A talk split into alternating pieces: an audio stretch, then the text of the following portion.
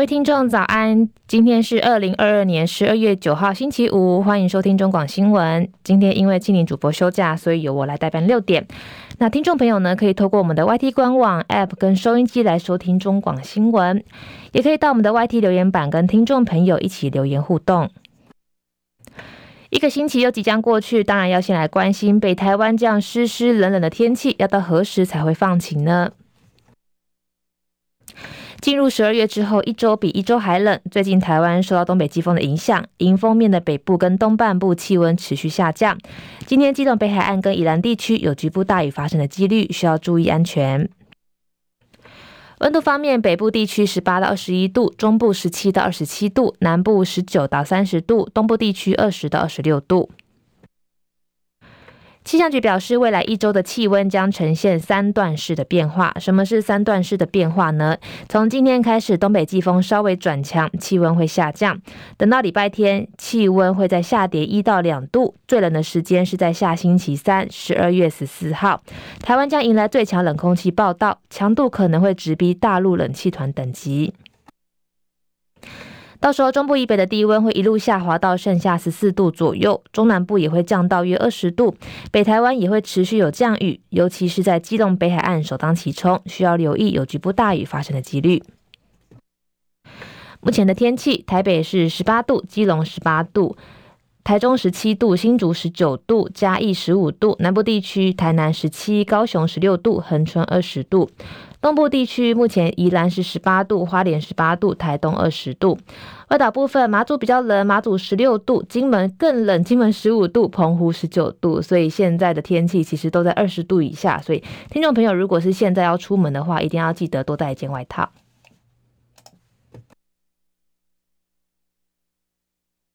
美股消息：美国上周失业金申请人数显示出就业市场的降温迹象，这是联准会官员决定是否能够结束激进紧缩方针的关键因素之一。市场研判 Fed 将开始转向，美股指数开高，最后收盘齐扬，包含道琼指数上涨一百八十三点，收在三万三千七百八十一点；纳斯达克指数也是上涨一百二十三点，收在一万一千零八十二点。标普五百指数上涨二十九点，收在三千九百六十三点。费城半导体指数上涨七十一点，收在两千七百四十四点。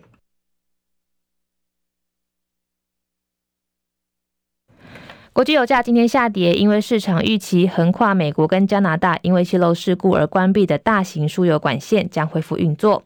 另外，全球经济成长放缓，已经让人对燃料需求感到忧心。纽约商品交易所西德州中级原油一月交割价下跌五十五美分，来到每桶七十一点四六美元。伦敦北海布伦特原油二月交割价下滑一点零二美元，来到每桶七十六点一五美元。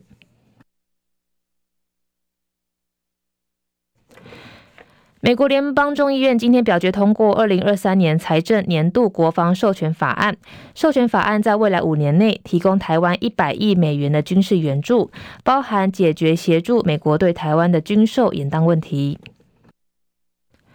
根据居委会释出的法案内容，国防授权法授权美国国务院在二零二三年到二零二七年的财政年度，每年提供台湾最多二十亿美元无偿军援，另外授权提供台湾二十亿美元外国军事融资直接贷款。另外，法案也授权美国总统为台湾打造区域应变军备库，赋予台湾跟北大西洋公约组织、南翼跟东南翼国家特定主要非北约盟国跟菲律宾同样的待遇，能优先取得美国超额超额的防卫物资。另外，国内消息有媒体报道，总统蔡英文跟副总统赖清德四号密谈，赖清德参选党主席，屏东县长潘孟安有望接任党秘书长。不过，亲赖的人士表示，完全是子虚乌有，整体布局会配合府院党来联动。国民党屏东县长候选人苏清泉在九合一大选之后质疑计票有误，提出选举无效之诉，并申请验票。屏东地院八号裁定驳回。苏清泉回应说，后续会更积极来寻求司法验票，还给屏东人跟台湾民主一个公道。华尔街日报引述知情人士说法报道，鸿海集团创办人郭台铭在富士康郑州厂动荡之后，致函北京当局，表示严格防疫将危及中国大陆的供应链地位，在动态清零的政策转向当中发挥重要的作用。知情人士回应中国大陆卫生官员跟政府顾问抓住郭台铭致函的机会，强力主张政府需要加快松绑防疫的限制。不过，郭台铭办公室透过声明否认这件事情。鸿海跟中国国务院新闻办公室还没有回应。克罗埃西亚今天获准加入欧洲的自由旅行区域申根区，但保加利亚跟罗马尼亚依然被排除在外，因为奥地利基于担心无证移民而带头反对。从二零二三年开始，民众往来克罗埃西亚跟申根区其他国家的时候，就不用再停下来接受边境检查。目前，申根区是全球最大自由旅行区，被视为欧洲整合的主要成就之一。美国国会今天通过重大法案，让同性婚姻获得联邦法律的保障。总统拜登已经宣誓，会立刻签署法案，让它生效。即将卸任的民主党籍众议院议长佩洛西在表决之前不久说：“议会今天自豪的跟自由的力量站在一起。”在跟俄罗斯进行换球之后，美国总统拜登今天对全国发表演说，宣布女篮明星格琳娜已经获释，并感谢阿拉伯联合大公国的帮忙，但美前美军陆战队的惠兰没有在美俄换球的协议当中。根据法新社报道，美国女篮明星格林娜在俄罗斯监狱获释之后，正在回家的路上。莫斯科也证实，以格林娜换回俄国军火贩子在美国服二十五年徒刑的布特。工会表示，超过一千名美国《纽约时报》员工在今天午夜发动罢罢工，这也是逾四十年来纽时第一次出现这样的劳工行动。法新社报道，工会说，在未能与新一轮合约协商跟公司达成共识之后，纽时的记者跟其他员工将罢工二十四小时。接下来是十分钟的早报时间，首先是联合报的头版头条，谈到了我输入水产品遭挡，八百多家只有一家通过注册，秋刀鱼、五仔鱼恐受创。中国大陆去年四月公布食品进口新制，全球业者欲进口食品到大陆需完成注册。根据大陆海关网站清册，我方约有三千多家食品业者需要注册，但因为有不少业者没有完成注册，遭大陆海关公布暂停进口。其中水产品约八百多家，只有一家通过，影响最大。但我政府均未主动对外说明。昨天是南部渔民传出消息之后，外界才得知实况。该注册新制公告今年元旦起生效，依规定有十八类的食品要由所属国家或是地区主管统一机构送件申请。我方是由卫福部食药署统一负责包裹式注册，其余类别的业者可以自行注册。但到今年六月底，依然有不少业者未能完成注册，遭陆方公告暂停进口。大陆八月一号通知我方食药署，指出部分的业者因为补件资料有欠缺，给予补件期限到八月底，但未料不少业者补件之后到至今没有通过。昨天南部渔民因而传出资料遭禁，引发揣测。由于大陆已经禁我石斑鱼、冰鲜白带鱼跟竹荚鱼，这波因注册问题无法销路的水产品，主要受到影响的是秋刀鱼、午仔鱼跟鱿鱼等等。台湾区远洋鱿鱼暨秋刀鱼渔船鱼类输出同业工会昨天下午发称紧急说明，表示目前我国水产品的生产企业注册状态几乎全数遭到暂停进口或是注销。农委会傍晚举行记者会。农委会副主委李俊礼、陈俊礼说：“这是去年四月大陆向各国要求，凡是所有销往大陆的产品都要进行注册，如果没有完成注册，就不能销往大陆。从大陆海关网站查询，我国约八百多件的水产品业者遭暂暂停进口，其中约有六百多件未申请补件或是决定转移市场，但是有一百多家的业者提出补件申请，但只有一家通过注册。”不过，究竟为何注册不成功呢？陈俊礼说，农委会跟食药署并未收到大陆海关总署的通知，我方是直接在大陆官网调阅资料，目前正在洽询食药署相关管道，向大陆海关总署来查证，看是否需要补件，也希望赶快完成补件注册。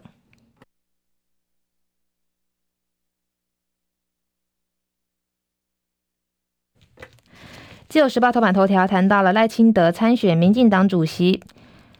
致电报告蔡总统祝福。蔡英文总统在九合一败选之后请辞民进党主席，民进党将在十二号到十六号开放补选登记，明年一月十五号投票。副总统赖清德在多方劝进的声浪之下，昨天致电蔡英文报告自己将参选党主席的决定。蔡总统除了表达祝福，并重申他不会主导党务，但只要对民进党好，他就会协助。据了解，先前赖阵营对于赖清德是否亲征党魁两派意见僵持。反对意见认为，二零二四大选牵涉区域立委跟不分区立委过程的折冲，对赖角逐二零二四总统恐会造成失分。也有人提出，卑位元首身兼党主席，恐怕会引发宪政争议。然而，随着党内的情势持续转变，劝进的意见不断涌入，赖清德必须回应党内的支持，也扩大征询各方意见。前天确诊的赖清德，昨天上午致电蔡英文总统，除了感谢关心之外，也向总统报告他将参选民进党主席。原因当面报告，因为确诊才改以电话说明。赖清德稍后也透过脸书证实，自己决定参选党主席补选，下周将择期前往登记。总统府发言人张敦涵也。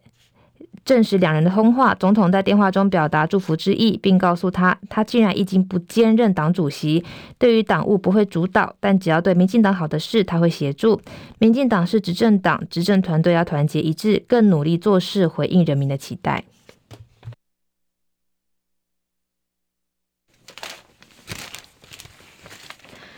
中国时报头版头条谈到了。二零一三年放宽征兵体位沿用至今，花敬群承诺修改，每四位一男一人免当兵。立委惊国力这么弱。俄乌战争爆发，两岸对抗情势升高，延长役期的呼声四起。国防部规划将役期从现行的四个月延长到一年。不过，民进党立委。庄瑞雄昨天在立法院内政委员会质询时提出，已经接受调查的二零零三年出生的役男，竟有百分之二十三点四九属于免疫的体位，等于四个人就一个人不用当兵。他惊呼说：“国力怎么这么弱？”外界质疑，如果免疫的人这么多，延长役期恐怕无法达到保台的目的。根据议政署明年的预算报告，今年度办理征兵役男调查，二零零三年出生的征兵吉林男子有十一万八千七百五十五人，截至今年六月底，已经有七万五千九百人做完体检，其中高达一万七千八百四十四人被判定免疫，占百分之二十三点四九。最常见的免疫原因是 BMI 跟视力跟扁平足。内政部代理部长黄敬群解释，二零一三年的政策方向是全募兵制，当时把征兵体位做放宽，引诱到现在才会出现这样的状况。内政部已经主动提出调整的方案，跟国防部讨论当中。另外，立委也提到，社会上会觉得对立或是不公平，都是一点一滴不满造成。征兵体检是值得重视的问题。就像同学在学校都很健康，明明那位同学打球时很有体力，结果却不用当兵，同学也会质疑是不是他有特权，真的会有剥夺感，会觉得不公平。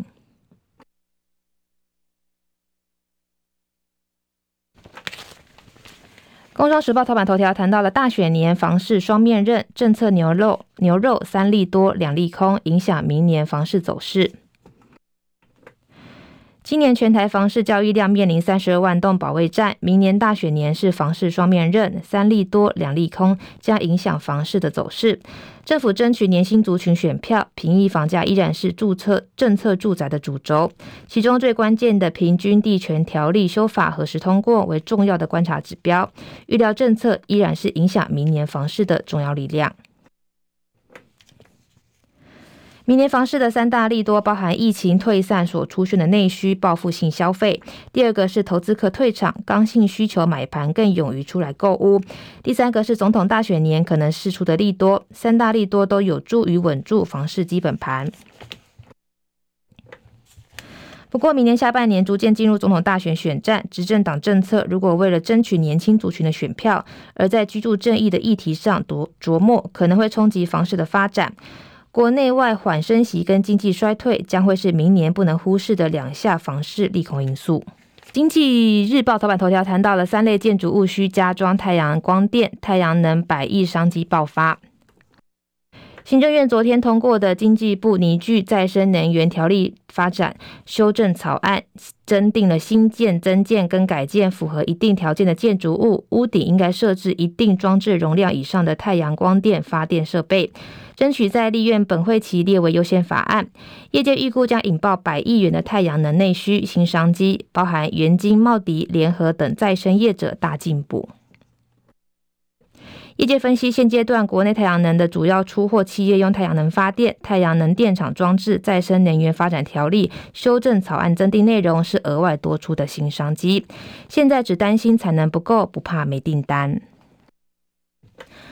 新闻之后呢，也要提醒听众朋友，接下来的一个星期温度会持续下降，尤其到了下周三将迎来最冷的一波冷气团。大家外出上班上课也要多带一件外套。也祝福大家周末愉快。我是雨伦，下次见。